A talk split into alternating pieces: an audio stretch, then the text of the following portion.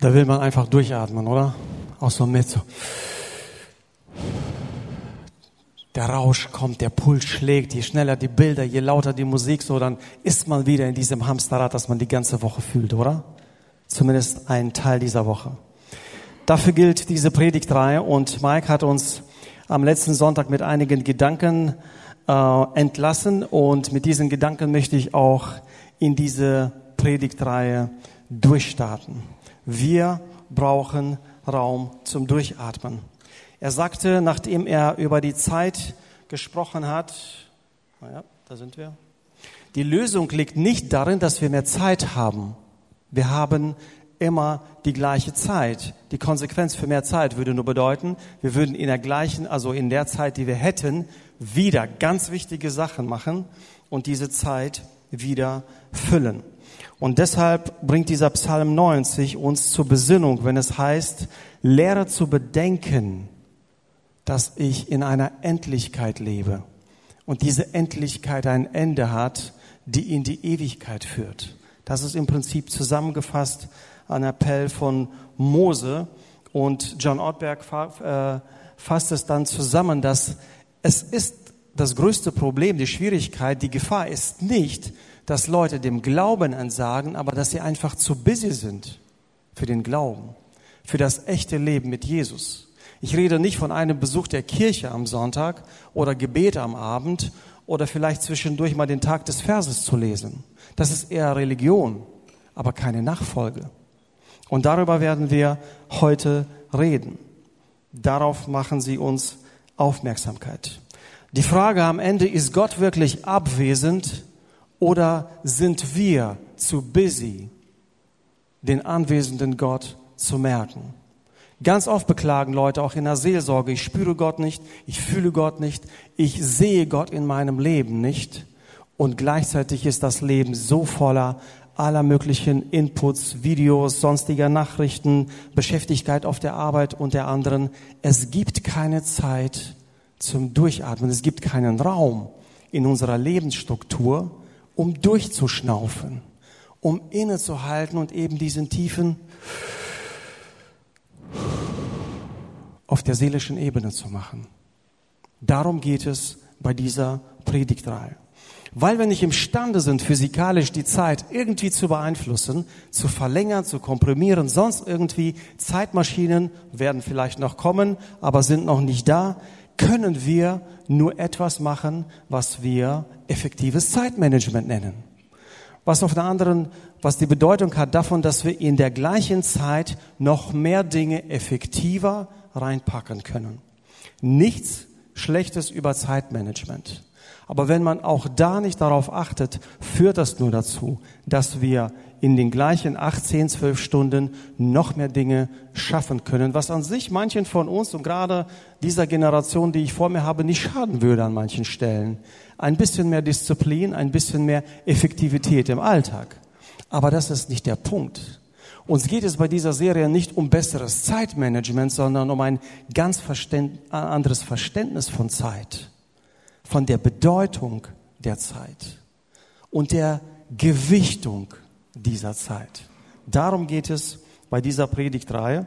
Freut euch auf die anderen beiden, die nach mir kommen. Heute geht es darum, der Raum zum Atmen. Wie finde ich den Raum zum Atmen? Was bedeutet es, dieser Raum zum Atmen? Nun, zum einen wollen wir einmal sicherstellen, jeder braucht Raum zum Durchatmen. Jeder braucht eine Verschnaufpause. Und wenn wir uns über eine lange Zeit nicht gönnen, dann kommt sie in Form einer Krankheit, in Form einer Erschöpfung. Ganz unterschiedliche Formen, wo manchmal Gott eine Reißleine zieht, manchmal auch einfach dein Körper streikt und die gesellschaftliche Lüge, dass es für uns keine Grenzen gibt, aufhebt und eben sagt, du hast auch Grenzen. Bei manchen Menschen habe ich das Gefühl, sie haben keine Grenzen. Sie arbeiten 20 Stunden am Tag, die brauchen nur zwei Stunden Schlaf und legen dann gleich wieder los. Es fragt sich nur, über welchen Zeitraum. Was passiert mit uns, wenn wir keinen Raum zum Durchatmen haben? Zum einen, Stresslevel steigt. Wir, werden, wir sind unter Druck, wir sind im Rausch, wir sind schnell unterwegs das steigt alles, der Puls schlägt, alles, was da kommt, das fordert uns heraus. Der Fokus geht verloren, unsere Konzentrationsspanne verringert sich, Beziehungen fangen an zu leiden, weil wir so schnell unterwegs sind, wir nehmen den anderen gar nicht richtig wahr und das Fiese dabei ist, wir sind gar nicht in der Lage, wir sind so schnell unterwegs, wir können die Gefühle der anderen gar nicht wahrnehmen. Und wenn ich unter Druck bin, wenn ich im Stress bin, dann sind mir die Gefühle meines Gegenübers egal. Dann rolle ich drüber, wie ein Panzer. Ich habe ein Ziel, da will ich hin. Du, du störst mich gerade, dahin zu kommen, also gehe ich drüber. Später, wenn ich zur Ruhe komme, wenn ich feststelle, was ich da angerichtet habe und hoffentlich auch den Mut habe, die Dinge wieder gut zu machen, merke ich, aber während dein Stresspegel steigt, bist du in der Lage, Leute zu überrollen und du bist nicht in der Lage, empathisch genug zu sein, um diese Leute wirklich, die Menschen um dich herum wahrzunehmen, echt wahrzunehmen. Wir stumpfen emotional ab. Mein Kopf ist nicht mehr, wo meine Füße sind. Ich bin mit meinem Kopf anwesend. Ich bin auf einem Geburtstag, ich bin auf irgendeiner Party, ich bin beim Besuch oder sonst irgendwo im Gottesdienst, aber mein Kopf ist völlig woanders. Wir sind abwesend. Wir versuchen in Parallelwelten zur gleichen Zeit zu leben und neben dieser Predigt vielleicht gerade noch Messages schicken und was klären und nochmal schnell was nachlesen, die letzten Nachrichten. Und das verursacht, dass wir emotional abstumpfen und das fehlt uns an Empathie. Wir werden so gereizt, unser Nervenkostüm wird so dünn, dass alles, was auch nur ein klein bisschen drauf kommt, da platzt alles raus. Und das alles Gift und alles, was sich angestaut hat über die Zeit, wo ich mich nicht wahrgenommen habe, das platzt einfach heraus und das bekommen diejenigen ab, die gerade in deiner Nähe sind oder in meiner Nähe sind. Warum passiert es uns? Warum erleben wir das? Weil wir innerlich nicht zufrieden sind. Nun, man kann sagen, und das ist vielleicht auch ein Grund, Disziplin ist das Problem. Wenn ich es schaffe, auch das zu machen, was mein Terminkalender sagt, und ich auch um die Uhrzeit aufstehe, die ich eingeplant habe, und auch schlafen gehe und dazwischen meine Termine einhalten, also wiederum effektives Zeitmanagement, wenn ich das schaffe, mit Hilfe der Disziplin, dann löst sich das Problem. Aber das ist nicht das eigentliche Problem, auch wenn uns jedem eine Portion Disziplin nicht schaden würde. Das Problem ist eigentlich geistlicher Natur. Das Problem ist eine innere Unzufriedenheit. Wir sind im Unfrieden. Wir leben nicht im Einklang als Geschöpfe mit dem Schöpfer. Und es breitet sich eine innere Unruhe aus. Wir können es nicht erklären. Eine Unzufriedenheit, eine Dissonanz. Weißt du, wenn die Töne mal schneiden, wenn die Musiker sich verspielen, diese Art von seelischer Dissonanz fangen wir an zu fühlen. Wir haben keinen Frieden. Warum haben wir keinen Frieden? Weil unerfüllte Wünsche unser Leben regieren.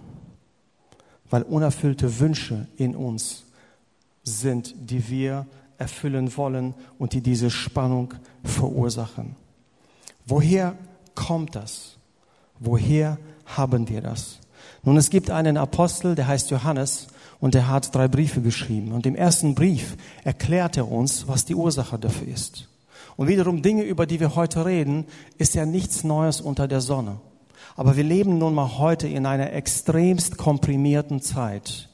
In den kleinsten Zeitspannen dürfen wir Dinge machen, für die Leute noch vor 50, 60 Jahren Jahrzehnt gebraucht haben.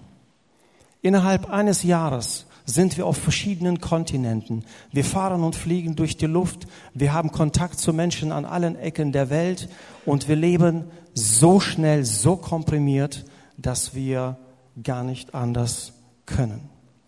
Und der Apostel Johannes definiert das eigentlich an drei kleinen Dingen. In seinem Brief geht es darum, dass wir im Licht lernen, äh, im Licht zu leben lernen sollen.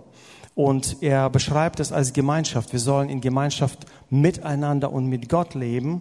Und im zweiten Kapitel kommt er darauf zu sprechen und er sagt, ihr orientiert euch am falschen Standard. Daher kommt diese Dissonanz.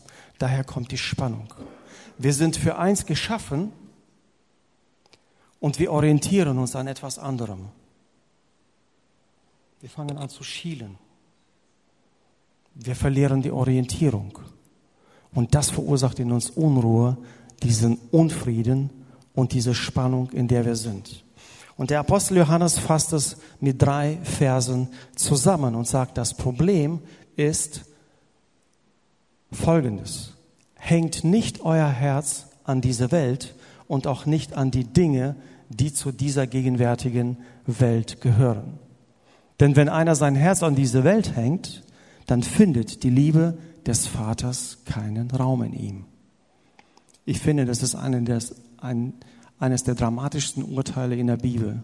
Dann findet die Liebe des Vaters nicht in ihm. Denn alles, was diese Welt ausmacht, nämlich die Begehrlichkeit meines eigenen Ichs und die Begehrlichkeit der Augen, sowie das Prahlen mit dem, was man besitzt, alle diese Lebenshaltungen, achtet auf das Wort, alle diese Lebenshaltungen haben ihren Ursprung nicht beim Vater, sondern stammen aus dieser Welt. Doch diese Welt vergeht, genauso wie die Begehrlichkeit, die sich in ihr findet. Aber der Mensch, der den Willen Gottes in die Tat umsetzt, der bleibt bis in Ewigkeit. Hier ist das Gleichgewicht wiederhergestellt. Wenn du abgelenkt bist von den Dingen dieser Welt und jemand sagte mal, der Besitz, also dieses Anschaffen wollen, ist der Motor der Rastlosigkeit. Weil wir eine endliche Seele versuchen mit endlichen Dingen zu stopfen, diese Sehnsucht in uns, vielleicht manchmal auch unbewusst, füttern wir dieses Monster, das in uns eigentlich diesen Frieden, diesen Unfrieden verursacht. Und deshalb sollen wir uns darauf besinnen, was ist mein Standard?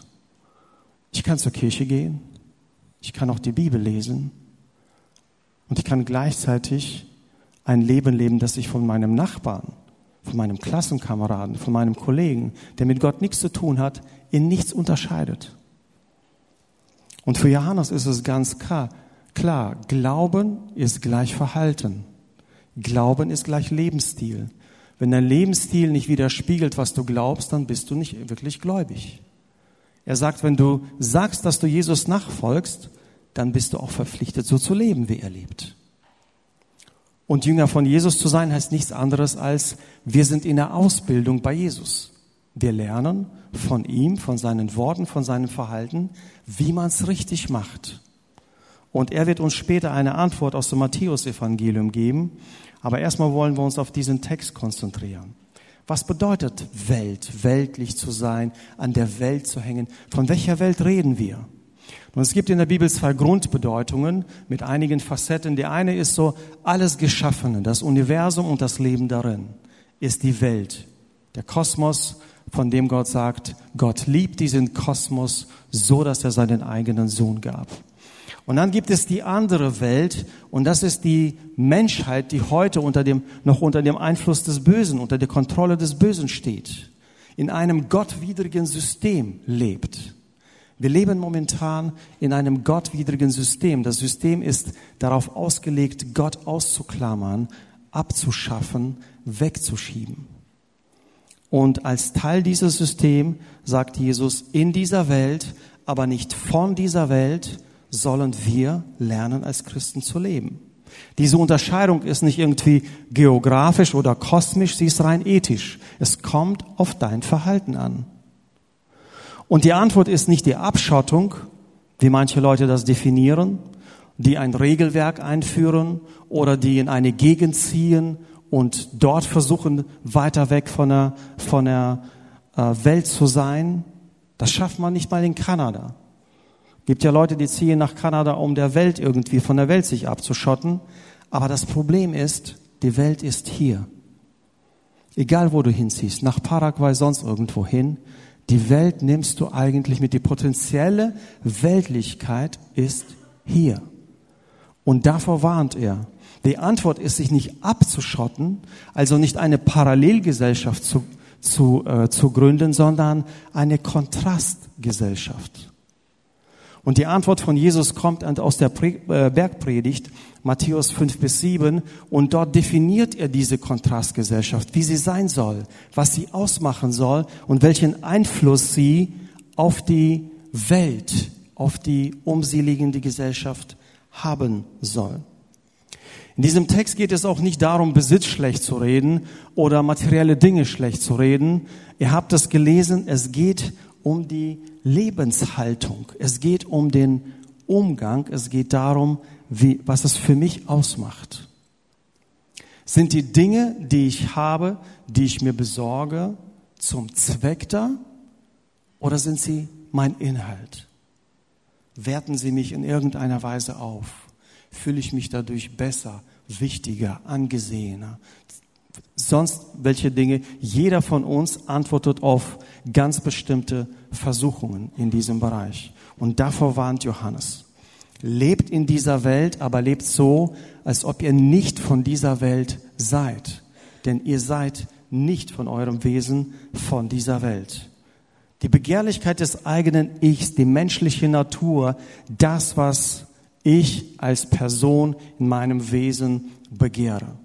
Es gibt in der Bibel eine Unterscheidung zwischen natürlichen und geistlichen Menschen. Der natürliche Mensch, es ist ein Mensch, der nicht gläubig ist. Der hat mit Gott nichts am Hut und der lebt sein Leben einfach, wie es kommt. Die Augen diktieren ihm, was er begehrt und wie er die Wünsche, die Wünsche, die er dadurch bekommt, befriedigen kann. Und er geht einfach dieser Lust nach, alles, was irgendwie für ihn begehrenswert erscheint, intellektuell oder auch materiell in irgendeiner Form, das erfüllt er sich. Er hat keinen sonstigen Filter. Der gläubige Mensch, und das ist die Herausforderung, der geistliche Mensch soll es eben durch diesen Filter lassen und fragen, was tue ich damit? Dient es mir zum Zweck oder wird es zu meinem Inhalt? Kontrolliert es, beherrscht es mich oder dient es mir? Und einen fatalen Fehler habe ich immer wieder gemacht und das ist mir erst eigentlich seit einigen Wochen auch aufgegangen. Äh, dass diese Predigtreihe lehnt sich an ein Buch an, das heißt Das Ende der Rastlosigkeit, das mit dem Kauf eines jeden Dingen, egal was es ist, gibst du nicht nur Geld aus, sondern Zeit. Alles, was du kaufst, erfordert nicht nur dein Geld, sondern auch deine Zeit. Und wenn ich irgendwo was wollte und gesehen habe und Preisschild gesehen haben, war für mich nur eigentlich, okay, das kann ich mir noch nicht leisten oder das kann ich mir in einer abgespeckten Version leisten oder ich kann es mir dann und dann leisten. Vom Preis her, vom Geld her. Was es mich an Zeit kosten wird, das habe ich gar nicht erwägt. Das war nicht in meiner Kalkulation. Und das ist die Falle der Weltlichkeit. Wir tappen in diesen Materialismus und geben am Ende nicht nur Geld aus, sondern auch die Zeit, also der eigentliche Raum auch für unsere Seele und leben das Leben von Menschen, die Gott gar nicht kennen. Zwei Dinge machen diese Begehrlichkeit des eigenen Ichs deutlich. Die Begehrlichkeit der Augen und das Prallen mit dem Besitz, was man hat. Ich habe es mir aufgebaut. Ich habe es mir gegönnt. Ich habe es mir verdient. Das sind so die Gedanken oder die Aussprüche, die man hat, wenn man diesen Stolz des Besitzes vor sich trägt, wenn die Dinge zum Lebensinhalt, nicht zum Lebenszweck werden. Und da sagt Johannes, wir sind in der Welt, aber wir sind nicht von dieser Welt. Wir sind in dieser Gesellschaft und wir sollen als verantwortungsbewusste Menschen die Nöte dieser Gesellschaft wahrnehmen und wir sollen sie auch angehen. Wir versuchen äh, Probleme zu lösen, wir versuchen Menschen zu helfen, aber wir passen uns nicht dem Lebensstil dieser Menschen an. Wir versinken nicht im Konsum und Materialismus. Das bedeutet, verantwortungsbewusst zu leben als jemand nicht von dieser Welt, aber in dieser Welt. Und die Gefährlichkeit dessen ist darin, dass Johannes sagt, wenn jemand sein Herz an die Welt hängt, also weltabhängig wird, ist die Liebe des Vaters nicht in ihm. Also einfach gesagt, jemand, der weltlich lebt, folgt nicht Jesus nach. Die Dinge können nicht koexistieren. Die passen nicht zusammen. Wenn mein Lebensstil sich nicht von dem Lebensstil meines ungläubigen Nachbarn nicht unterscheidet, dann folge ich Jesus nicht nach. Ansonsten müsste es einen Unterschied geben.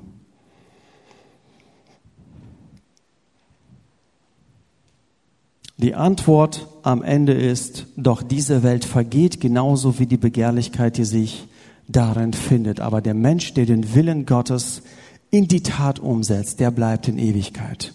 Und hier haben wir diese Spannung, unsere unendliche Seele, die auf Unendlichkeit hin geschaffen ist, die mit endlichen Dingen, mit materiellen Dingen nicht gefüllt werden kann, erlebt diesen Unfrieden, diese Dissonanz.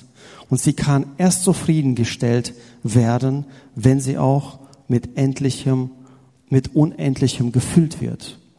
Und hier kommen wir zu der eigentlichen Antwort, wenn es darum geht, was lenkt uns ab von dem, dass wir Raum zum Atmen haben.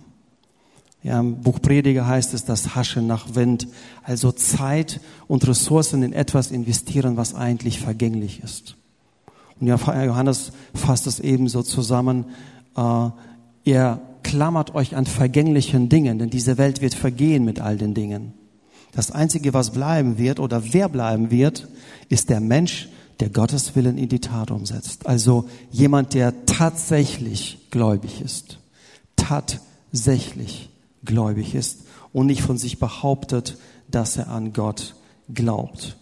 Wenn wir das Unendliche versuchen mit endlichen Dingen zu schöpfen, wir werden unersättlich. Das ist wie Salzwasser trinken. Während du trinkst, produzierst du schon den Durst für das nächste Glas Wasser. Ein unaufhörlicher Durst, den wir uns immer wecken, wenn wir versuchen, mit materiellen Dingen unsere seelische Not zu trösten, die Spannung aufzulösen. Und am Ende äh, Dallas Willard, ein bekannter Schreiber, der sehr viel über geistliches Wachstum, geistliche Reife geschrieben hat, der fasst es zusammen, indem er sagt, das Verlangen ist unendlich, auch weil wir von Gott geschaffen worden sind, für Gott geschaffen wurden, Gott brauchen und auf Gott angewiesen sind. Daher kommt das unendliche Verlangen. Gott braucht, äh, wir können nur von demjenigen befriedigt werden, der unendlich und ewig ist und alle unsere Bedürfnisse zu stillen vermag. Da hast du den Grund für diese Unzufriedenheit, die uns so viel Rastlosigkeit beschert. Dieser innere Unfrieden, weil man sich am Standard orientiert, der eigentlich nicht für uns Christen gedacht ist der nicht für gläubige Menschen gedacht ist. Daher bleibt das Verlangen unersättlich. Die große Gefahr und doppelt problematisch ist, dass die Konsumindustrie und die Werbeindustrie vor einigen Jahrzehnten einen Grundsatz gefasst haben. Und sie haben gesagt, die Bedürfnisse der Menschen sollen ihre, die Wünsche der Menschen sollen ihre Bedürfnisse überlagern. Das bedeutet, es kommt nicht mehr darauf an, was André braucht, sondern es kommt darauf an, was André will. Und was er will, werden wir ihm sagen. So während wir sowieso schon herausgefordert sind und versuchen mit dem allgemeinen Wir und versuchen, diese Sehnsucht in uns mit materiellen Dingen zu stopfen, kommt die ganze Konsumindustrie und stopft uns voll und bietet uns immer mehr und diktiert uns, was wir kaufen sollen, was wir eigentlich wollen. Das ist die Gefährlichkeit in unserer Welt. Und zusammengefasst heißt die Liebe zur Welt von Johannes, also wenn du die Welt liebst, heißt es, du liebst, du lebst entsprechend der Welt. Und wenn du entsprechend der Welt lebst, dann lebst du eigentlich Gott entgegen. Es ist kein, nicht etwas Triviales. Es ist nicht etwas Unbedeutendes. Wenn Johannes von der, vor der Liebe vor der Welt warnt, dann warnt er davor, dass wir verloren gehen können. Weil unser Orientier ist woanders, unser Standard. Wir laufen ganz woanders hin. Auch wenn wir abends mal oder sonntags mal in den Gottesdienst gehen, auch wenn wir mal die Bibel zwischendurch lesen, Tagesverse, auch wenn wir mal christliche Dinge tun. Für ihn ist es ganz klar, wer nicht das tut, was er glaubt, glaubt nicht. Wirklich. Nur für uns im Westen kann Glaube theoretisch sein. Für niemanden von den biblischen Autoren war das überhaupt denkbar und möglich. Glauben bedeutet immer tun. Glauben bedeutet immer entsprechend handeln und das Verhalten. Und so entdeckt Johannes diese, diese Feinde unseres Herzens, Stolz, Stolz, Neid, Gier, all diese Dinge, aber auch die gehen zurück auf eine Urangst. Eine Angst, die Eva und Adam schon im Paradies hatten, als sie sagten, hat Gott wirklich? Hat er wirklich mein Bestes im Sinn? Will er mich nicht um etwas anderes bringen? Vielleicht hält er das nicht ein, was er sagt. Diese Urangst, ich verpasse etwas. Ich verpasse den Anschluss, ich verpasse die nächste Party, ich verpasse nächsten Podcast-Serie, äh, was auch immer dir jemand diktiert. Ich werde benachteiligt. Ich bin unbedeutsam. Diese Urangst steckt in uns und treibt uns an. Und wenn du jetzt mal einfach in die letzten Wochen guckst, was du gemacht hast, wofür du die Zeit aufgewendet hast, da hast du auch die Antwort darauf, wo diese Prioritäten liegen und was diese Urangst in dir schürt. Warum hast du die Dinge gemacht, die du gemacht hast? Weil du sie wolltest? Weil du sie für wichtig erachtet hast? Oder hat dir jemand gesagt, dass es wichtig ist, dass du es machst? Hat dir jemand subtil irgendwie ins Ohr geflüstert, das musst du unbedingt machen. Wenn der da ist und die da sind, das wird so cool. Und wenn ich das verpasse, naja, die Prüfung am nächsten Tag, vielleicht schaffe ich das dann nochmal danach. Und dann setzt man sich, keine Ahnung, zwei, drei Uhr nachts nochmal dran und büffelt nochmal so halb im Schlaf die Stunde und dann schafft man die Prüfung nicht. Und so geht es nach und nach und nach und nach. Eine Entscheidung und die Rastlosigkeit, das Hamsterrad bedient, äh, wird bedient, volle Pulle. Diese Urangst hat ein, ein äh, Marketingstratege Dan Herman als FOMO, das kennt ihr als FOMO, mal 96 ins Leben gerufen. In den 2000er wurde es sehr berühmt. Fear of Missing Out. Angst, etwas zu verpassen. Ihr als junge Menschen kennt das. Kennt das aus den sozialen Medien, ihr kennt das vielleicht aus eurem Leben. Das ist der Motor der Rastlosigkeit. Diese Urangst, die uns da die, die Spannung verursacht und uns auf diesen falschen Standard ablenkt. Die Gegenfrage ist also, wie komme ich zu Frieden? Wie kann der Friede in mir wachsen? Wie kann ich diese Spannung auflösen? Wie kann ich in einen Zustand der inneren Ruhe kommen? Und da gibt Jesus uns eine Antwort drauf. Aus dem Matthäusevangelium Kapitel 6. Der Schlüssel liegt darin, dass wir lernen, mit unerfüllten Wünschen umzugehen. Unerfüllte Wünsche grenzen mein Glück nicht ein. Und Jesus macht einen sehr scharfen Unterschied zwischen Wünschen und Bedürfnissen. Das ist eine ganz wichtige Unterscheidung. Was brauche ich und was wünsche ich mir, sind zwei völlig unterschiedliche Sachen. Und da wollen wir ihn mal zur Sprache kommen lassen und lesen den Bibeltext aus dem Matthäus-Evangelium Kapitel 6 ab Vers 27. Ein paar Worte zu den Versen davor. Er beginnt schon früher und sagt, sammelt euch nicht Schätze in dieser Welt, weil sie werden mit der Welt vergehen, sondern sammelt euch Schätze, die ewig bleiben, die quasi mit uns in die Ewigkeit gehen. Also alles, was wir an materiellen Dingen schaffen, die werden verloren gehen. Aber so Dinge, wenn wir uns ins Reich Gottes investiert haben, wenn wir einem Menschen weitergeholfen haben, wenn wir jemanden zum Glauben geführt haben, wenn wir jemandem geholfen haben, irgendeine Not zu überwinden, egal in welcher Form wir ins Reich Gottes, in die Gemeinde, in Menschen in deinem Umfeld investieren, das ist, was bleibt. Jede Umsetzung in die Tat, das ist das, was uns auf ewig bleibt. Und er sagt wiederum als Schlüssel, das Auge ist der eigentliche Grund. Ist das Auge hell, also da gibt es eine Metapher, ist das Auge hell, dann ist der ganze Leib hell. Also dann kann ich sehen, wo ich hingehe, wenn meine Augen funktionieren. Ist das Auge böse, heißt es da, also sieht es nicht richtig, dann ist der ganze Leib Finsternis, weil ich dann im Dunkeln herumstolpere und nicht sehe, wo ich hingehe. Aber das Bild ist nicht nur auf die physische Gesundheit, sondern auf die geistliche, dass er sagt, immer wenn wir versuchen, und danach kommt ja der Vers, ihr dürft nicht zwei Herren dienen, dass wir schielen. Wir fangen an zu schielen. Wir wollen noch ein bisschen von der Welt mitnehmen, aber eigentlich will ich Jesus folgen. Und dann sieht es vielleicht auch so aus, fünf Tage oder sechs in der Woche lebe ich mit der Welt mit, mit all dem, was um mich herum passiert. Und am sechsten, den darf Gott haben, den darf Jesus haben. Und das ist die Gefährlichkeit dabei. Und das ist auch dieser Vers, der davor kommt, dass wir zwei Herren nicht dienen können. Wir müssen uns entscheiden. Und dann kommt der Vers 27, den wir miteinander lesen. Kein einziger von euch kann durch seine ständigen Sorgen und sein Grübeln auch nur eine einzige Sekunde zu seiner Lebenszeit hinzufügen. Und es bringt auch überhaupt nichts, wenn ihr euch darum Sorgen macht, womit ihr euch kleidet. Die Feldblumen zum Beispiel strengen sich überhaupt nicht an. Ohne eigene Mühe und Arbeit wachsen und blühen sie. Ich sage euch klipp und klar, selbst der große König Salomo in all seiner Pracht war nicht so wunderbar gekleidet wie auch nur die kleinste Feldblume.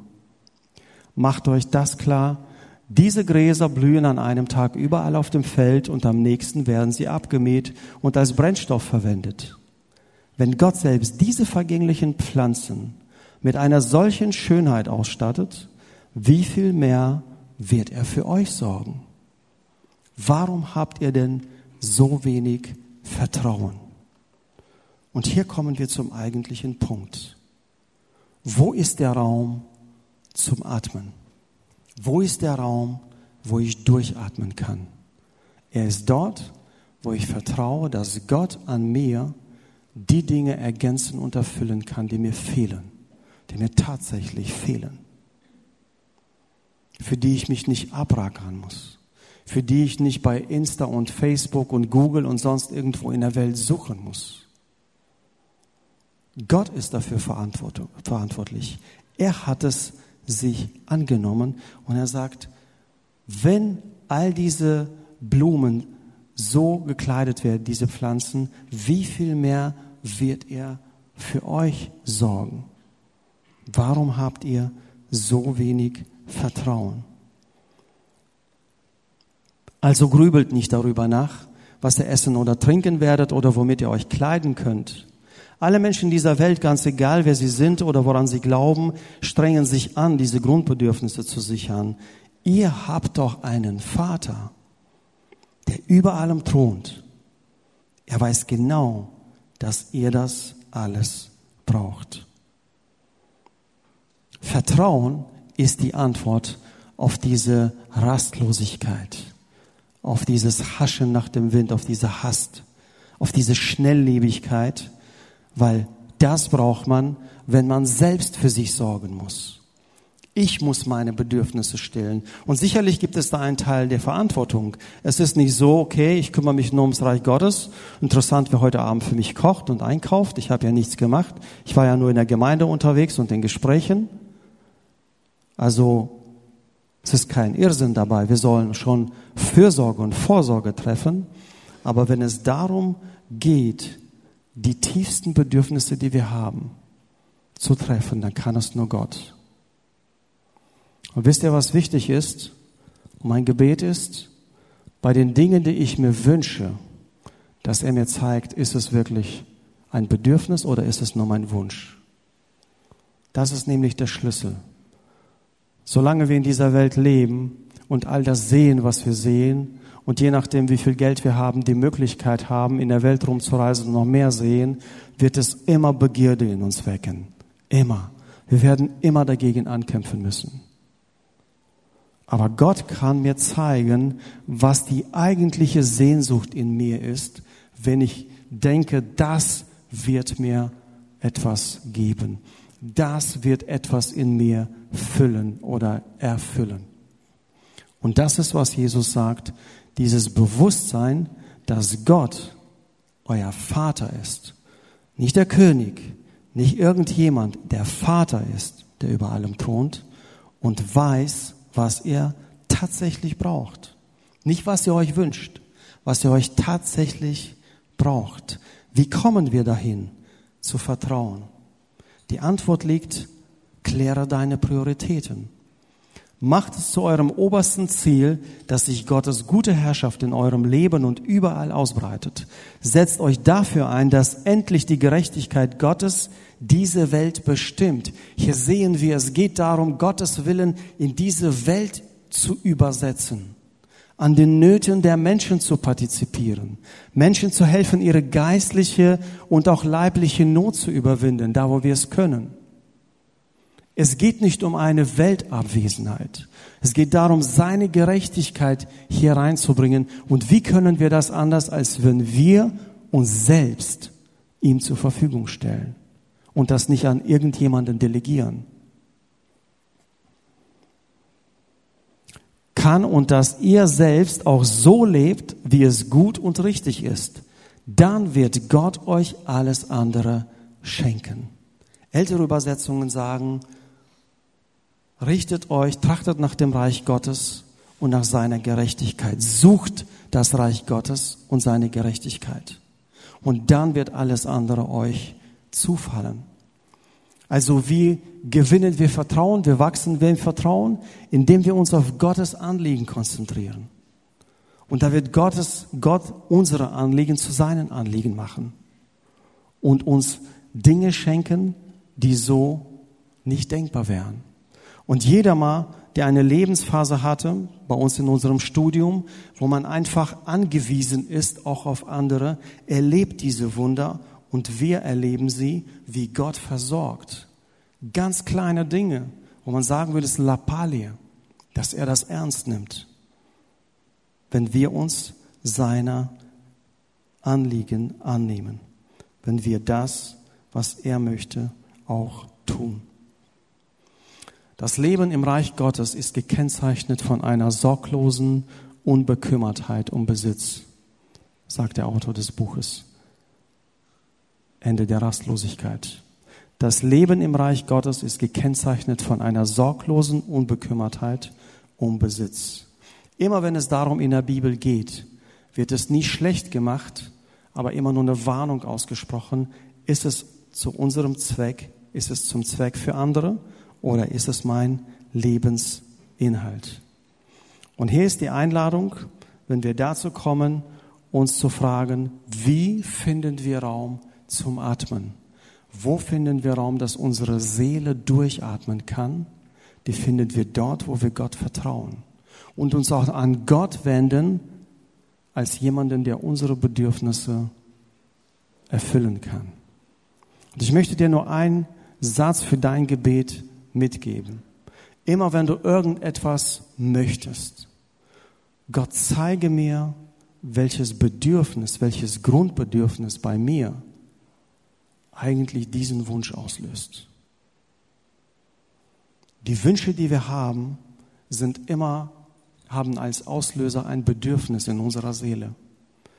Und dieses Gebet, Gott zeige mir, welches wirkliche Bedürfnis hinter diesem Wunsch liegt, wird dir sehr viel Klarheit über dich selbst und auch Frieden bringen. In dem Sinne ist ein hektisches Leben eine Glaubensfrage und nicht die Frage der Disziplin. Es geht darum, ob ich Gott wirklich vertraue, dass er sich um mich kümmert, dass er meine Bedürfnisse stillt, dass er mir diese Dinge schenkt, wenn ich mich an seinem Reich orientiere. Und die Tatsache, wie du dein Leben regelst, wird zu deiner Lebensregel. Die Dinge, die du verändern möchtest, wenn du heute so feststellst im Rückblick auf dein Leben, auf die nächsten, auf die letzten Monate und man denkt ja so, ja, junge Leute, die kennen noch nicht mal den Ernst des Lebens, die haben ja nicht wirklich Hektik, die haben ja nicht wirklich Probleme so. Ich weiß, ihr habt reale, schwerwiegende Herausforderungen in eurem Leben. Jeder von uns. Jeder für seine Lebensphase auch besonderer Art. Und jeder von uns muss sich an dieser Stelle Gott anvertrauen und ihn bitten, diese Bedürfnisse zu füllen. Andersrum werden wir immer im Hamsterrad der Rastlosigkeit landen. Wir werden immer versuchen, unsere Bedürfnisse, seelischen Bedürfnisse mit materiellen Dingen zu füllen. Wir werden nie den Raum zum Atmen für unsere Seele erreichen. Das, was du in deinem Tag erlebst, das ist, wer du eigentlich bist und wer du auch künftig sein wirst. Das, wofür du dir Zeit nimmst, das, womit du deinen Tag, deine Woche, deinen Monat füllst, bestimmt darüber, wer du auch künftig sein wirst. Und andersrum, wenn du raus möchtest aus diesem Hamsterrad, wenn du dich dafür entscheidest, dich auf Gott zu besinnen und Räume, Pausen, Stille einzuführen, um ihm zu begegnen, dann muss sich das in deinem Tagesablauf widerspiegeln. Da muss es sichtbar sein. Die Art und Weise, wie du dein Leben regelst, wird zu deiner Lebensregel. Also wenn du im alten Muster bleibst, so wie du deine Dinge geregelt hast, das ist deine Lebensregel, das ist dein Standard, an dem du gehst und dann wird dein Leben auch so bleiben. Die Frage ist, wenn du deiner Lebensregel folgst, also der Art und Weise, wie du dein Leben regelst, wo kommst du an? Wirst du am Ende viel erreicht haben, intellektuell, materiell, wie auch immer, und innerlich leer ausgehen, innerlich tot ausgehen? Oder wirst du das erreichen, was Jesus möchte? Wenn jemand sagt, ich möchte die Frucht des Geistes in mir sichtbar werden lassen, Frieden, Geduld, Enthaltsamkeit und die anderen Dinge, dann muss ich das im Tagesauflauf wieder spiegeln. Das wird nicht von selbst geschehen. Man schreibt Einstein diesen Satz zu, ich weiß nicht, wer ihn wirklich gesagt hat. Wahnsinn ist es, wenn man immer dasselbe tut, aber andere Ergebnisse erwartet. Und so leben wir aber tatsächlich manchmal. Wir wollen Veränderung in unserem Leben, aber wir sind nicht mutig genug, sie in unserem Tagesablauf sichtbar werden zu lassen. Und dafür brauchen wir geistliche Gewohnheiten, Dinge, die uns herausführen aus dieser Rastlosigkeit, auf dieser falschen Aufmerksamkeit. Geistliche, ganz einfache Dinge wie regelmäßiges Gebet, wie Bibel lesen, wie Gebet mit anderen Menschen, mit gläubigen, Umgang mit gläubigen Menschen. All diese Dinge, die dazu führen, mich auf die richtige Spur zu bringen und mich aufmerksam auf Gott zu machen. Und Dallas Willard again mit seinem Zitat, äh, geistliche Übungen sind Dinge, die wir tun. Also Dinge, die in unserem Tag als Ablauf tatsächlich stattfinden, um uns selbst mit allen Aspekten unseres Seins im Einklang mit den Ordnungen Gottes zu bringen. Sie ermöglichen es uns zunehmend mehr aus seiner Kraft heraus zu leben, die ihren Ursprung in der geistlichen Welt hat und die unsere eigene Kraft bei weitem übersteigt. Er hat uns gemacht, er hat uns für sich gemacht. Und deshalb können wir auch nur mit ihm das erreichen, wofür er uns gemacht hat. Der Raum, wo deine Seele atmen kann, heißt Vertrauen. Vertrauen darauf, dass es nicht darauf ankommt, dass du nichts mehr verpasst, Du wirst immer bis zu deinem Tod Dinge in deinem Leben verpassen. Du wirst immer bis zu deinem Tod unerfüllte Wünsche haben. Die Frage ist, konzentrierst du dich dabei oder vertraust du, dass Gott deine Bedürfnisse stillt? Nicht deine Wünsche, aber deine Bedürfnisse und dir auch zeigt, was sich hinter, was für ein Bedürfnis sich hinter einem Wunsch versteckt. Vertrauen kommt durch Fokus. Ich kläre meine Prioritäten. Wenn ich Gott als oberstes Ziel im Leben habe, dann werden sich die anderen Dinge fügen. Dann verspricht er uns, dass er für uns sorgen wird. Und lass uns ihn beim Wort nehmen, was auch immer das für Dinge sind bei dir. Beginne mit diesem Gebet. Gott, zeige mir, was hinter meiner Sehnsucht, hinter meinen Wünschen, welcher Art sie auch immer sind, sich für ein Bedürfnis verbirgt.